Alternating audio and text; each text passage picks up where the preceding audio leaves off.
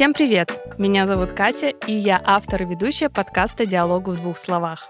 Если вы слушаете меня уже более двух месяцев, то смогли заметить, что я дополнила название в двух словах словом «диалог». И теперь этот подкаст называется «Диалог в двух словах». Первый сезон моего подкаста посвящен разговорам с коучами, психологами и различными крутыми экспертами на темы, которые важно объяснить детям простыми словами.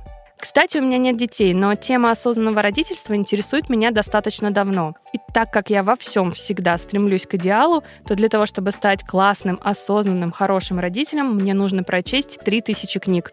Как вы понимаете, времени у меня на это нет, хотя есть большое желание, конечно же. Ну и мне, честно говоря, лениво. Поэтому я решила запустить этот суперский подкаст и узнать сразу всю информацию по-быстрому, при этом поделившись ей с вами.